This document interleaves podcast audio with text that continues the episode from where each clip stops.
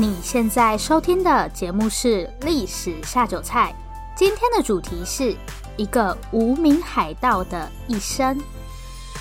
Hello，欢迎来到《历史下酒菜》，我是 Wendy，今天是我们的第七十七集节目，也是我第一次做生日专属单集。我跟大家解释一下什么是生日专属单集。生日专属单集是我们在 Mr. Box 赞助方案里面的其中一项回馈。就是会在你生日的当天，用这天发生的历史事件制作一集专属的特别节目。大家可以在这集的节目说明栏找到支持 Wendy 继续说故事的连结，里面就有更多关于赞助方案的细节。今天是八月二十七日，这里要祝我们的听众，他的昵称是暗为幽光，祝你生日快乐！希望你今天一整天都可以维持好心情。其实应该不止今天一天啦，应该是每天都要很开心才对。我们今天的故事主角 K 也是在八月二十七日出生的。突然想到，我好像没有特别研究过，我有没有跟什么历史人物同一天生日？诶，等一下录完音来去查一下。好，不知道大家看到 K 会不会觉得很奇怪，想说为什么是 K？这个是我给主角的一个代称。那至于为什么要用代称呢？等等，节目的最后会再跟大家说明。我们今天的主题是一个无名海盗的一生。这里的“无名”要帮我上引号、下引号，它其实是有特别含义的。那我们就马上开始今天的节目吧。面对这个突然冒出来的父亲，我们今天的故事主角 K 显得有些不知所措。毕竟在七岁之前，母亲就是 K 的全世界。尽管不舍松，还是同意让儿子回到父亲身边。年仅七岁的 K 就这样被迫与母亲分离，跟着父亲派来的部下上了一艘大船，准备前往那个对他来说全然陌生的国度。据说那个国家被叫做大明，是世界上最富有的国家。下了船之后，父亲的部下领着 K 来到一栋大宅子前。以后这里就是你的家了，男人向 K 说道。对 K 来说，这真的是一栋很大的宅子，至少比过去跟母亲一起住的家大多了。K 注意到有几面旗子被高高挂起，那艘带着 K 过来的船上也挂了几面这样的旗子。在大明的生活和过去截然不同，无论吃饭、沐浴都有专人服侍，家里也总是挤满了穿着华丽的访客。尽管如此，K 能够见到父亲的机会很少。比起 K，父亲显然更关心他的生意。更多时候，K 会跟家庭教师待在一块。我觉得这个剧情很像以前那种狗血偶像剧。有一天突然就冒出一个有钱爸爸。以前觉得偶像剧都随便乱演，整天做白日梦。结果真的有人的人生是这样，不愧是拿到男主角剧本的人。而且这个 K 不只是有钱人家的少爷，他的脑袋也非常聪明，这是个讨厌鬼。这一年，二十岁的 K 来到大明最繁荣的城市南京，并在这里成为著名学者钱谦益的学生。钱谦益当时在朝廷担任礼部尚书，可以拜礼部尚书为师。要不就是 K 真的很优秀，不然就是后台够硬。K 呢，两样都有。钱谦益为这个学生取了一个昵称“大木”。不是说这个人很迟钝，像一根大木头。大木是指巨大的树木，就是形容他是可造之材，以后会是国家栋梁。这样，随着年纪渐长，K 开始涉足父亲的生意，和父亲有生意往来的那些人总是称呼他为一官。与 K 不同，一官小时候的家境并不富裕，连温饱都有问题，更不要说读书了。家境贫困的一官在十七岁那年前往今天的澳门投靠舅舅。当时的澳门被大明租借给了葡萄牙，这里有来自世界各地的商人。一官也在这段时间学会说葡萄牙语和西班牙语，同时认识了往来日本与澳门间的商人李旦。在 K 出生后不久，一官上了李旦的船。尽管李旦等人更喜欢以商人自称，但 K 知道他们还有另一个身份。海盗。李旦死后，一官与李旦的另一名部下瓜分了李旦的势力范围，自立门户后，一官以金门、厦门还有大员为基地，大肆劫掠往来的大明商船。此时的一官在大明帝国眼中，无疑是不折不扣的海盗。在无法有效解决海盗问题的情况下，大明最后不得不招降一关与他的三万名部下。简单来说，就是让他们就地合法。一关得到了一个空有头衔的官职，同时被要求收敛劫掠行为。不过，实际情况和以前相比，并没有多大的区别。远在海的另一端的 K，这年正好满四岁。事实上，不管是李旦还是一关，又或者是这个时候在海上的任何一个人，大家的身份都十分复杂。某些时候，他们看起来是商人，有时候却又表现得像强盗。当时，大明拒绝与盘踞福尔摩沙的荷兰人进行贸易。曾经在李旦介绍下担任过荷兰人翻译的一关看到了商机。尽管大明禁止与荷兰人的贸易。但大明官员对于一关的行为，通常都是睁一只眼闭一只眼。一关也就靠着与荷兰人的走私贸易赚进了大把银子。一关的另一个商业版图是日本，这里也是他与 K 的母亲相遇的地方。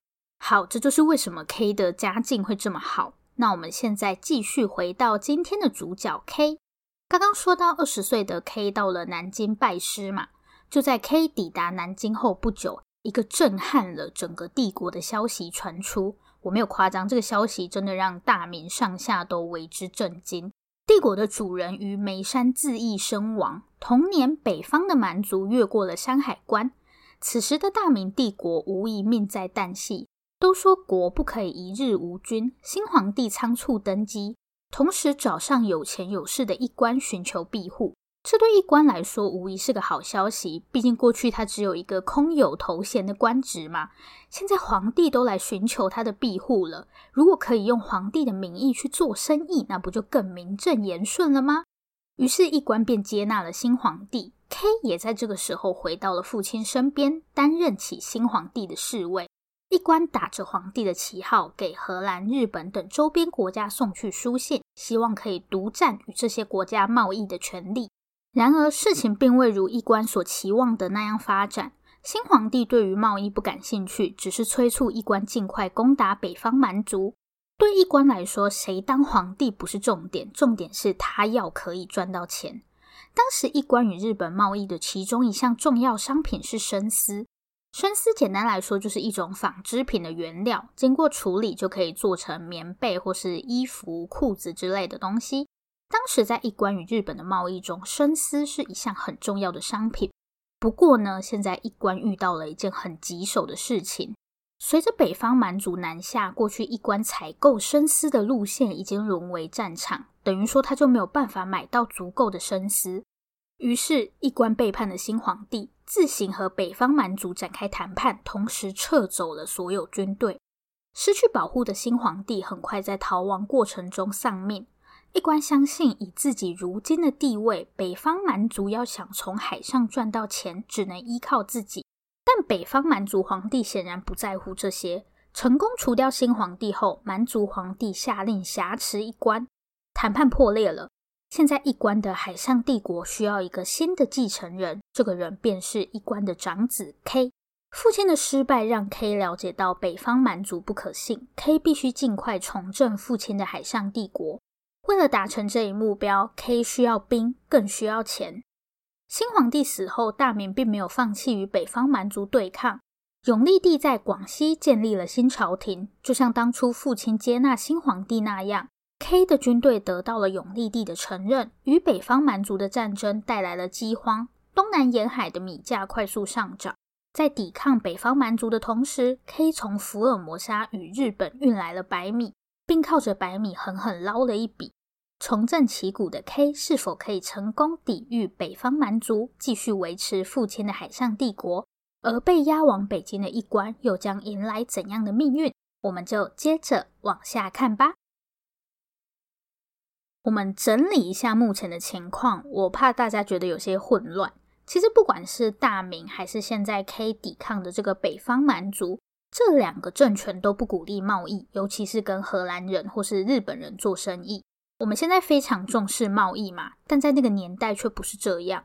大部分的统治者对海外贸易都没有什么兴趣。但是，一关也就是 K 的父亲，他们就是做海上生意起家的。如果没有办法继续在海上做生意，那简直就是要了他们的命，对吧？在 K 获得大明永历帝承认的同时，一封来自另一位皇帝的信，以一关的名义送到了 K 的手上。北方的蛮族皇帝向 K 表示，若是 K 愿意投降，K 不仅可以继续保有目前的势力范围，也能够向往来的商船征税。K 也不必像父亲一关那样前往北京。同时，沿海一带的其他势力也可以交由 K 处置。不久后，K 给父亲的回信送到了蛮族皇帝手中。K 在信中表示，沿海地区既然已由自己控制，那么便不能列入谈判范围。言下之意是，蛮族皇帝必须做出更多让步。K 要求蛮族皇帝将福州交给自己，同时获得在该地征税的权利。福州自大明帝国时期便是福建首府，将福州交由 K 管理，意味着 K 将控制福建全省。面对 K 的要求，蛮族皇帝拒绝了。交涉失败，并未对 K 造成任何打击。K 有自信，凭着自己的海上帝国，让蛮族皇帝屈服。毕竟他们才刚刚重挫了蛮族皇帝的大军。金门与厦门自一关那时起，便是海上帝国最重要的两大根据地。到了 K 这个时候，也不例外。距离这两大基地最近的重要城市是漳州。接手父亲的势力后，K 将矛头对准了漳州。K 并不打算对漳州进行强攻，而是将漳州牢牢地围困起来。其实攻城不是一个很明智的举动，因为攻城的难度非常高，你要突破那么厚的城墙还蛮困难的。与其这样，那我还不如把城包围起来，等你的粮食耗尽，你就不得不投降嘛。K 打的就是这个如意算盘。这场围城战进行了整整六个月的时间，漳州城内的米粮都已经耗尽，甚至出现了人吃人的传闻。这时呢，来自北方的援军赶到，开始与 K 的军队交战。北方援军的战术就是疯狂炮轰 K 的军队。这招听起来虽然不怎么帅，但还是蛮有用的。K 的军队被吓得四处逃窜，将领也死了好几位。现在的局势对 K 来说显然非常不妙。为了提振士气，据说 K 主动爬上一座瞭望台观察敌军动向。当时 K 的部下都劝他说：“不要爬上去，等等被炮弹打死怎么办？”我们的 K 呢，不知道是坚信自己拿的是主角剧本，还是他就是想要赌一把。反正他就不顾部下劝阻，硬是要爬到瞭望台上。然后敌军看到 K 一个人站那么高，就开始疯狂攻击他。K 的部下就很紧张，叫他赶快下来。结果你们知道吗？K 居然跟他的部下说：“生死有命，我怎么会害怕区区炮弹呢？”好吧，虽然这个话听起来就毫无逻辑，但 K 确实是没有受伤啦。而且听完他的话，部下们就深受感动，想说我们老大也太英明神武了吧！K 的军队就整个士气大振，也不知道 K 到底爬上去看到了什么，可能看到一堆炮弹朝他飞过来吧。下来之后，K 就命令部下在那个河岸边偷偷埋火药，还挖了壕沟，叫大家都躲在壕沟里面，不要出来。到了晚上，敌军又开始疯狂炮轰他们，但是因为 K 的军队都躲在壕沟里面，所以也没有什么人受伤。到了天亮的时候，敌军就开始渡河，准备要攻打 K 的军队。这个时候，K 依然按兵不动，就静静的看着敌人渡河。敌军以为 K 的军队已经被先前的炮轰吓得不行了，所以就非常放心的过河，也没有想过会不会有什么埋伏。就在敌军接近河岸的时候，刚刚 K 不是在河岸边埋了很多火药吗？在敌军靠近河岸的时候，K 就下令点燃火药，结果毫无防备的敌军就这样被引爆的火药炸得尸横遍野。经过这一战，北方的蛮族皇帝就发现，还真的不能小看 K。所以才有了刚刚上面那封信，就是想要招降 K 啦。但刚刚打了胜仗的 K 就觉得皇帝没有什么诚意，所以拒绝了皇帝的招降。我自己是觉得一直打仗好累哦。那在进入下一场战役之前，我们先来聊聊 K 这个人的个性。其实我觉得 K 这个人非常冷酷，就是他对待部下真的是蛮严格的。如果你打输啊，或是表现很差，在 K 的军队里面被砍头，一点也不奇怪。其实他对自己也是没有在客气的，不然就不会冒着生命危险也要爬到瞭望台上面。对于 K 的部下来说，他就是一个非常严厉的人。也有很多人是受不了他这样，所以就叛变。但我觉得 K 应该是不觉得自己有什么问题。在漳州打了胜仗后，K 根本就是自信爆棚。刚刚他跟北方满族皇帝的谈判不是陷入僵局了吗？K 就想说，如果要让皇帝乖乖就范的话，他一定要搞一些事，让皇帝很烦躁。这样，这次 K 选定的目标是南京，对，就是他以前读书的那个南京。K 率领一支由十五万人组成的军队北上。当时有一个外国传教士看了 K 的军队就非常惊讶，他说 K 的舰队让大海看起来像是一片光秃秃的森林。船不是都会有那个桅杆吗？那个桅杆跟没有树叶的树很像嘛，所以传教士就形容 K 的舰队像是一大片光秃秃的森林。虽然 K 的军队非常吓人，但大自然的力量更可怕。K 这一战可以说是出师不利。才刚刚抵达长江口，糟糕的海象就让 K 损失惨重。因为南京在比较内陆的位置，所以 K 必须从长江这边向内陆航行。这次的挫折并没有阻碍 K 前进的脚步。K 率领剩余的军队往长江上游前进。我刚刚有说 K 这个时候对自己超有自信，沿途民众夹道欢迎，让 K 的自信心又更上一层楼。其实这些民众并不是真心想要欢迎 K 的军队，相反，他们非常恐惧，因为现在的局势很乱，这些百姓也不知道未来会怎么发展，所以最保险的做法就是先对 K 释出善意。万一 K 真的拿下南京了，自己也不至于被秋后算账。啊，觉得那些百姓的处境也是很艰难。那么 K 到底能不能如他所愿的拿下南京呢？在我们进入下一个部分之前，大家可以猜一下，可能是民众的夹道欢迎蒙蔽了 K 的双眼，也或许是 K 又想要尝试什么奇怪的战术。大家要不要来猜猜看，K 下一步会做些什么？K 的下一步是举办宴会，对，大家没有听错，就是举办派对的那个宴会。不知道大家听完有没有觉得很傻眼？现在在打仗诶，办什么宴会？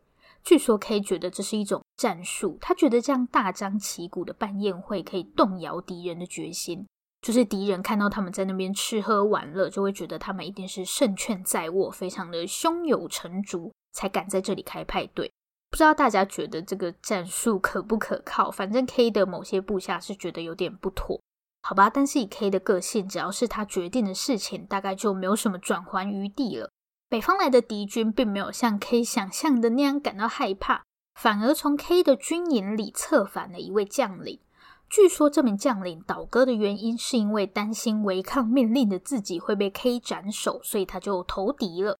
投敌的将领告诉北方来的军队，在 K 的阵营中有一座营地特别脆弱，驻守在那座营地的将领似乎只顾着吃喝玩乐。K 也注意到了那座营地的问题，但 K 并没有放在心上，最终酿成大祸。北方来的军队突袭了那座营地，等 K 的援军赶到时，一切都太迟了。大战一场后，K 手下的几员大将超过一半被俘，损失惨重的 K 几乎是夹着尾巴逃回了船上。同一时间，K 的海上生意也遭遇了困难。大家应该还记得，K 所做的一切都是为了赚钱。所以，我们来看一下 K 这个时候遇到了什么样的麻烦。从一关那时起，K 的家族便与荷兰人保持良好的商业关系，前提是大家没有利益冲突的时候。在 K 北上攻打南京的前几年，K 与荷兰朋友的关系出现了裂痕。当时，K 手下的商船会从荷兰人控制的福尔摩沙岛上买来胡椒，就是那个香料的胡椒，没错。但很快地，K 就发现直接到马六甲买会更便宜，毕竟马六甲才是这些香料的大本营。不过对于荷兰来说，K 这样做会害他们少赚钱，所以荷兰人就禁止 K 的商船再到马六甲这边来贸易。荷兰为此还扣押了一艘 K 名下的商船。作为报复，K 下令中断与福尔摩沙的贸易，然后就率领大军北上攻打南京去了。在南京踢到铁板后，K 决定要与他的荷兰朋友重修旧好。此时的荷兰也释出了善意，同意赔偿当初扣押商船的损失。但 K 与荷兰人在赔偿金额上一直谈不拢，荷兰甚至表示不惜与 K 兵戎相见。此举惹怒了 K K 开始思考寻找新的商业伙伴。荷兰人则试图与 K 的敌人远在北方的蛮族皇帝联系。南京一战时的 K 元气大伤，现在的 K 迫切需要一个全新基地。这次 K 将武器对准了过去的老朋友荷兰。K 决定向福尔摩沙岛进攻。一日清晨，骇人的爆炸声划破了福尔摩沙本应宁静的早晨。荷兰传令兵慌慌张张地冲进城堡。K 来了。这时的荷兰长官是一个叫做奎伊的男人。面对 K 的到来，奎伊并不意外。早在好几个月前，K 计划攻打福尔摩沙的消息便传了开来。奎伊的计划很简单：死守城堡，只要能够与巴达维亚，也就是荷兰人在亚洲的大本营取得联系，荷兰依然有胜算。奎伊下令所有人员入城避难，要能挡住 K，只能依靠老天爷了。不知道大家会不会觉得荷兰人有点消极？其实也不能怪他们，因为他们自己也心知肚明，要挡住 K 的军队几乎是不可能了。为什么呢？当时 K 预计从大员湾上岸，这本来不是一个好选择。但五年前的一场风暴为 K 的舰队开了路。福尔摩沙的西部海岸由沙洲组成，大员湾也不例外。大圆湾本来是很安全的，荷兰人在沙丘上建起了大大小小的堡垒。然而，五年前的一场风暴摧毁了其中一座堡垒，并不是荷兰人不想重建堡垒，与堡垒一同消失在风暴中的还有一部分的沙洲，地都不见了。你就算想把房子盖回来，也没有办法吧？等于说，现在荷兰人的防线就被开了一个口。但如果老天爷愿意帮忙，荷兰人还是有机会挡下 K 的。怎么说呢？因为大圆湾这边主要是沙洲嘛，船最怕什么？怕搁浅。尤其 K 的船又都很大，确实一个不小心就有可能搁浅在沙滩上。但 K 完全是有备而来的。K 抵达的日子是四月三十日，这是个精心挑选的日子。这天是涨潮，因此 K 的巨大舰队才能够顺利进入大圆湾。没能让 K 的舰队搁浅在沙滩上，荷兰人还有另一个法宝，当时的最新科技——欧洲火枪。好，我们现在先来看一下双方的兵力。这个时候是西元十七世纪，是荷兰人在海上最风光的一段时光。欧洲火枪在当时无疑是战场上最具杀伤力的武器。不过以现代人的眼光来看，当然不会觉得这个火枪有多厉害啦。这时候的火枪有一个很致命的缺点，就是它的射击速度非常慢，就是你每打出一发子弹后，你又要花时间重新填充。打仗的时候，你这样敌人早就冲过来把你砍死了，火枪再厉害也没有用，对吧？所以这个时候他们就想出了一种办法，叫做排枪射击法，就是我把我的士兵分成好几排，当你每射出一发子弹后，你就赶快跑到队伍的最后面去填充子弹，那下一个人就继续射击，用这种方法就可以连续不间断地开枪。那 K 的军队呢？老实说，K 的军队在荷兰人眼中真的是一支挺落伍的军队。他们用的武器就是弓箭啊、刀啊这些冷兵器。对欧洲人来说，这些武器完全就是上一个时代的东西，大概就是智慧型手机跟什么掀盖式手机的差距。大家现在是不是觉得 K 一点胜算都没有？其实不一定哦。大家知道排枪射击法的弱点是什么吗？排枪射击法的弱点是它的攻击只有一面，因为大家都是跑到最后面去换子弹，一旦被两面夹击就直接完蛋。所以 K 在一边与荷兰火枪兵作战的同时，又偷偷派了一支部队绕到后方，把荷兰人包围起来。荷兰人发现遭到包围后，就整个阵型大乱，最后两百五十个火枪兵只有不到八十人生还。这一仗打输之后，荷兰人决定还是关起城门来跟 K 打持久战比较好。但没想到这一耗就耗了九个月，城堡里的粮食几乎耗尽，但 K 的军队也不好受，双方都处于极度饥饿的状态。K 甚至接到父亲遭处死的消息，而奎伊则继续在城堡里盼着巴达维亚的援军。K 深信奎伊不会得到任何援助。K 是在四月抵达福尔摩沙的。此时要前往巴达维亚，只能逆风而行。但他低估了荷兰人的船舰。奎伊确实派了几艘船前往巴达维亚。来自巴达维亚的援兵赶到，荷兰城堡传出阵阵欢呼。K 的军队则乱成一团。然而，接下来的发展却是谁也没有料到的。糟糕的海象让这支荷兰舰队根本无法靠近海岸。胜利女神显然对 K 露出了微笑。几个星期后，一个荷兰士兵举着白旗走出了城堡。K 赢了，同时他也病了。胜利并没有带给 K 太多喜悦，他的左臂上满是疹子与不明的伤口。K 变得越来越阴晴不定，有人说他疯了。从 K 毫无理由的抓烂自己脸庞这点来看，他确实是疯了。拿下福尔摩沙短短四个月，K 就死在了病床上，结束短短三十七年的人生。